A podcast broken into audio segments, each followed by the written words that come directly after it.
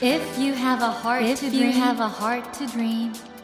you have a heart to challenge. you have a heart to challenge. take that Take challenge that challenge and realize, and realize your dream. Your dream. Dream Dream Heart. Heart. ドリームハート。政教新聞がお送りします。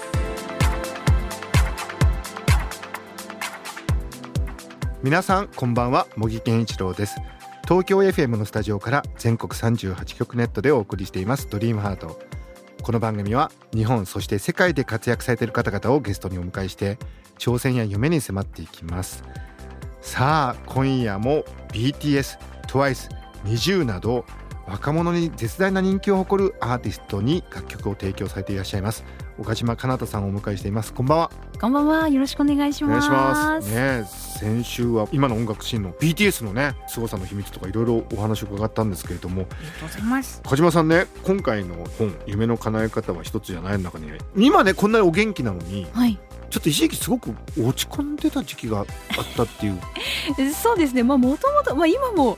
ですけどそんな快活なタイプではないというか割とあの何でもネガティブにもともとは考えてしまうタイプでして。なんかちょっと自己肯定感とかも低かった時期があった、そうですね。今も高いとは言えないと思います。え何言ってんですか？ここまでだっていやいやいやいやあのもう一度言っていいでしょうか？オリコン1位の獲得が120回とはい。これ肯定するしかないじゃないですかそんな自分をだってねうんそうですねなんでやっと最近は、うん、でも毎回怖いですよ。なんでやっぱり曲作る前日とか、本当に明日も書けるだろうかとか、はいはい。皆さんの期待に果たして応えられるんだろうかみたいなのはあプレッシャーが。そうですね。プレッシャーでしたりいいアイディア出せるかなとか結構怖かったりしますね。でもある意味ではこれ聞いている音楽好き音楽業界行きたい人だったらいやそんなプレッシャーがかかる場所にいるってこと自体がある意味じゃ特権というかまあそうかもしれないそういうことですよね。はい。そのような場所に岡島さんがどうやって行ったのかっていうね、はい。そのお話をですねいろいろお伺いしていきたいんですけどちょっと僕この PHP 研究所から夢の叶え方は一つじゃないこの本を最後の方で書いてあったことでうるっときちゃったんだけどお父様がうんうん実は本を出すのが夢だった。あそうですね。父が結構文章を書くのが好きな人で、うん。それこそ50代ぐらいの時結構あのうん。部下の方が多くなってきた時は、結構毎週ニュースレターみたいな感じであそうだったんだ。そうですね。書いてなんかこう配信じゃないですけど、ん。結構皆さんに送ったりしていてなんかそれを誇らしそうに私に話してたこともあったんですよね。じゃあ本。当に文章を書いて多くの人に届けるってことが夢だった。そうですね。でお父さんも今もういらっしゃらないってこと。そうですね。これね間に合ったらよかったですね。いや本当ですね。見せたかったですね。なんて言ってたかなお父さん。あーでもなんかいろんなことを指摘するのが好きな タイプだ待っったんで なんかこことここの辻褄が合ってないとか結構。てダメ出し したかしてたかもしれない。でもそう言いながら誰よりも多く買ってくれてたかもしれないですね。もしかしていろんな本屋さん回ったりなんか部下に娘が書いてから読めみたいなことをなんか言ったりとかしたんじゃないかなと思ったりします、ね。そういう意味においては本当にこれあのいろんな意味でね岡島さんにとって大事な本ですよね、この夢の叶え方は一つじゃないという。そうですね。本当に私自身がこういう言葉を聞きたかったなみたいなところも入ってますしそうですね何かこう背中を押してほしいなみたいな方に届くと嬉しいなと思いますね。はい、今日はですねその素晴らしい本についてはもちろんですねいろいろお話を伺っていきます。岡島さん今夜もどうぞよろしくお願いいたします。よろしくお願いします。ドリームハート。それでは今夜もまずは岡島さんのプロフィールをご紹介します岡島かなたさんは1984年青森県のご出身です。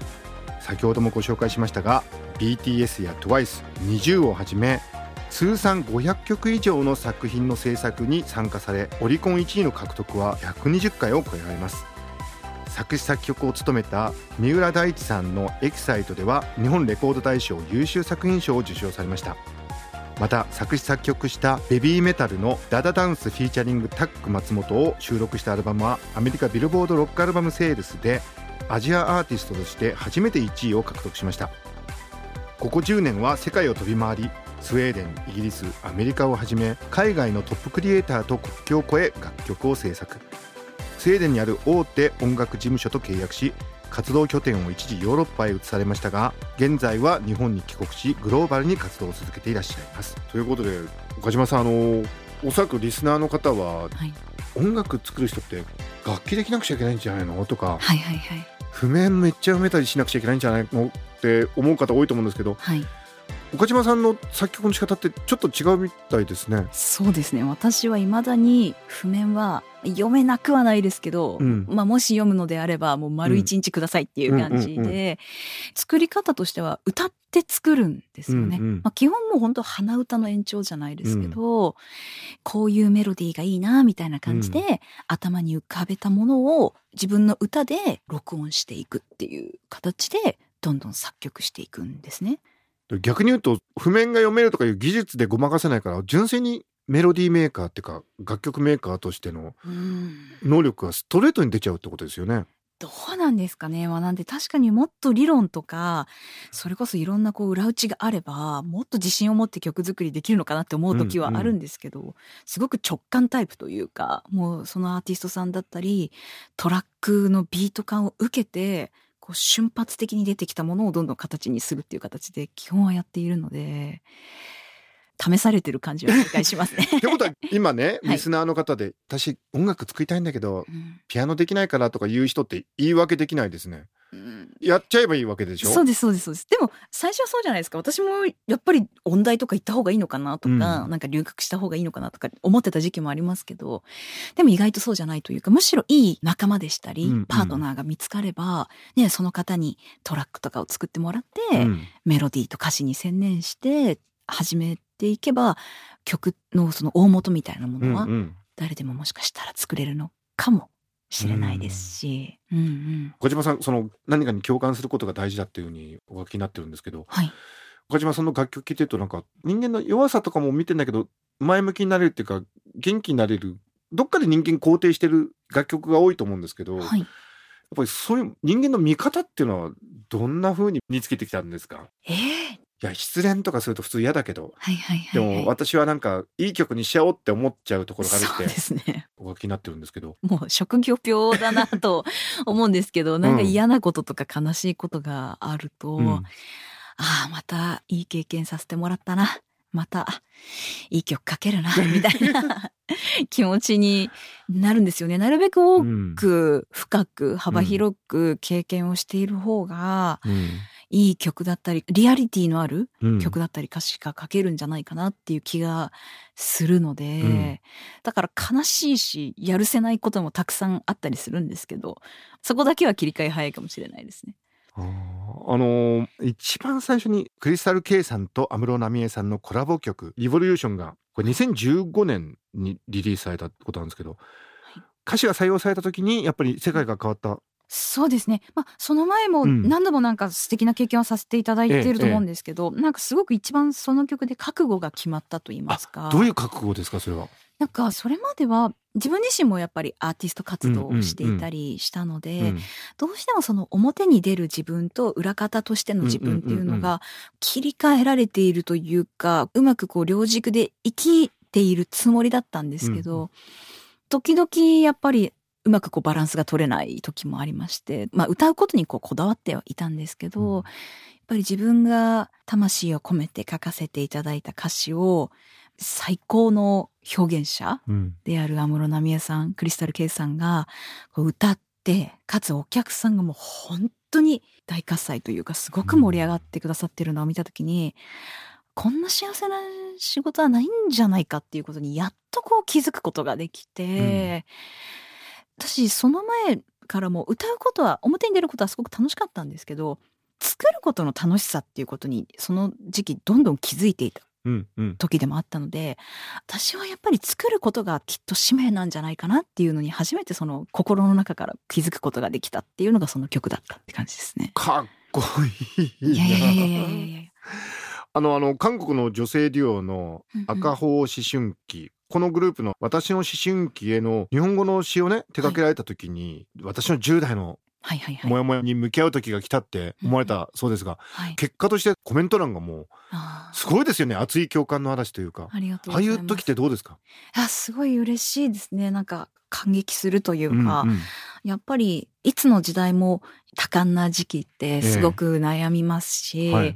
ちょっとこう消えたくなるようなうんうん。衝動に駆られたりする方もいらっしゃると思うんですけど、私もやっぱり同じでその当時。だからなんかそういう方のなんかちょっとこうよりどころになると嬉しいなっていう本当にその一心で書いていたので。私も時々見返すんですけどその YouTube のコメント欄を、あ今も変わらずなんだなって思いますしその歌詞を見てどこか救われましたみたいなのを見ると、うん。あ本当に頑張ってきてよかったなっていう気持ちになるので私にとってもすごくこうお守りみたいな曲ですね。そうか茂木健志郎が東京 FM のスタジオから全国放送でお送りしています「ドリームハート。今夜も BTS、TWICE、NiziU など若者に絶大な人気を誇るアーティストに楽曲を提供されていらっしゃいます。岡島かなたさんをお迎えしてお話を伺っています。ドリームハート。岡島さんは帰国子女なんですよね。そうですね。小さい頃にアメリカに住んでいました。ニューヨークではなかったんですか？あそうなんですよ。シカゴの郊外あら。ね。えじゃあもう英語はかなり。どうですか？小学校3年生までっていう感じだったので、うんうんまあ、一応その時は現地校に行ってたので、まあ、うん。一応喋れるぐらいにはなって、あとは29歳から32歳ぐらいまでスウェーデンの音楽事務所に所属していたんですけど、その時はスウェーデンに住んでたのでそこでまた英語を勉強したっていう感じですね。でそうするとまあアメリカでも幼少期過ごしたし、はい。スウェーデンの経験もあるしスウェーデンって言うとどうしても僕たちの世代はアバンになっちゃうんですけど。あもうでまあでもスウェーディッシュポップすごいですし、はいはい、今まあワールドミュージックとかいろんな言い方されるんですけど、はい。今の世界の音楽シーンってどんな風に見えてますか、うん、本当に多種多様だとうん思います。でどんな音楽も今本当にすぐ聴くことができるじゃないですうんか。まあだからこそもうそれぞれの個性のある音楽をそれぞれがなんか伸ばしていくと素敵だなと思うんですよ。ねやっぱ全部が一つというか同じジャンルだったりトレンドになってしまうのってなんかもったいないんじゃないかなと思ってまして。それこそまあ日本なら日本ならではの曲楽曲制作だったり、うん日本の味をやっぱり探求していければいいと思いますし、まあ、イギリスならイギリスのあのジメッとしてる かっこよさがありますしなんかそれぞれの国でしたりジャンル間の素敵さがより強烈になっていけばいくほどやっぱり聞き応えもあるので、うんうん、なんかそんな風により広がっていってそれぞれ皆さんが好きなものにこう出会っていけるといいんじゃないかなと思いますけどね。これ小耳に挟んだんですけど昨年のイギリスの年間トップ10が全員イギリス人アーティストだったっていう。あ。なんかだから意外とグローバルなんだけど、うんうんうんうん。今おっしゃったように日本は日本、はい。イギリスはイギリスっていう独自の音楽のうん深め方？はい。もう同時にあっていいっていう。絶対その方が結果いいと思います。なんかうね旅行行ってもどこ行っても同じ建物じゃね物足りなかったりするのと同じように。確かに、やっぱり音楽もそれぞれの良さがあるからこそやっぱ面白いと思うんですよね、うんうん。だから言語だってねそのままでいいと思いますし、うん。日本のアーティストはじゃあ自信を持って日本語で。はい。全然日本語ならではの美しさはあると思いますから。日本人は日本語を歌いつつ場合によってはね取っかかりとして英語の曲があるとかも全然素敵だと思いますけど、うんうんうんうんなんかそれぞれの国のカラーがより出てきたら私は楽しいんじゃないかなと思います、なんかね岡島さんのようにそのグローバルな音楽見ながら現場で活躍されてる方の言うことだとすごく説得力ありますよね。本当ですか？いやいやヒヤヒヤします。うん。あのこの番組はね夢とか挑戦がテーマなんですけど、はい。まあ、もうすでに多くのことを成し遂げてらっしゃいますけどもこれからの夢とか挑戦って何ですかね？そうですね。まさにあのそのスウェーデンの事務所にいるときに、えーユーロビジョンソングコンテストおというコンテおストがねヨーロッパでは熱い。あご存知ですね。えー、もちろん。これあれですよね。各国対抗で。あ。そうですそうです。音楽のオリンピックみたいな、ねアバもあそこから出たんですよね。まさにまさに最近ですとマネスキンっていうイはいはいはいはい。タリアのバンドとかもユーロビジョンから出てきてるんですけど、そこに特にスウェーデンはですね力を入れうてん。参加してたりするんですけど、ええ。私も作家として実は挑戦していたんですね。でちょっといいところまで行った時期とかもあったんですけど、うんうんうん。やっぱり日本に帰ってきちゃうとなかなか挑戦しにくかったりしたんですけれども、まあちょっとコロナ禍もあってなかなかヨーロッパに行けてなかったんですけど、うん。今年からはまたヨーロッパに行ってちょっとユーロビジョンソングコンテストに出ている日本人作家とかいたら面白いんじゃないかなと思って。えそれはどこの国から出る？どこの国からでもいいんですよ全然楽曲提供はどこの国からでも行ける、はいどこの国から行きます？どうしましょうね。なんかもちろん大きい国もいいですけど、ええ。ね小さい国とかもせっかくだから行ってみたいというか面白いじゃないですか。確かに面白そうですねね。そうなんですよ。だから東欧とかのはい。国とかも皆さんそれぞれアーティストが立っていらっしゃいますので。でそれを書くためのまたそういうコーライティングキャンプじゃないですけど作曲家合宿みたいなのがあるんですね、はい、あるのでそういうのに今年はたくさん行ったりしながらまた新しい武器を感じて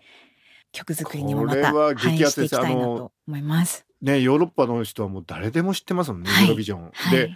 今年はあの、うんうんうん。ウクライナ。開催のはずがちょっとうんできにくいって確かイギリスそうですね。で大体開催ですよね、うんひょっとしたら今年かな。今年ねだから本当はね本戦とかも見に行きたいんですけど、いろいろ今打ち合わせをして来年再来年に向けてちょっといろいろ作戦を練っていきたいなと思っています。ね岡島さんがもしろユーロビジョンに出たらこれはすごいことですしぜひその時はまた当番組でいろいろお話をありがとうございます。ぜひぜひいただけたらと思います。お願いします。ということでえ今夜はですね岡島かなたさんをお迎えしてお話を伺ってきたのですがそろそろお別れの時間になってしまいました岡島かなたさんはですね現在 PHP 研究所からご著書夢の叶え方は一つじゃないこれを出されてるんですけども今夜はですねえ岡島さんの直筆サインを入れて3名の方にプレゼントいたしますえー将来のユーロビジョンソンコンテスト受賞者になると思うのでこのプレゼントはお宝ですよ はいご希望の方はこの後番組のエンディングで応募方法をご案内いたしますので、もう少しお待ちくださいね。ということで、森健一郎が東京 FM のスタジオから全国放送でお送りしていますドリームハート。今夜も人気作詞作曲家、岡島かなたさんをお迎えしました。岡島さん、2週続けてありがとうございました。ありがとうございました。Never let go of that dream.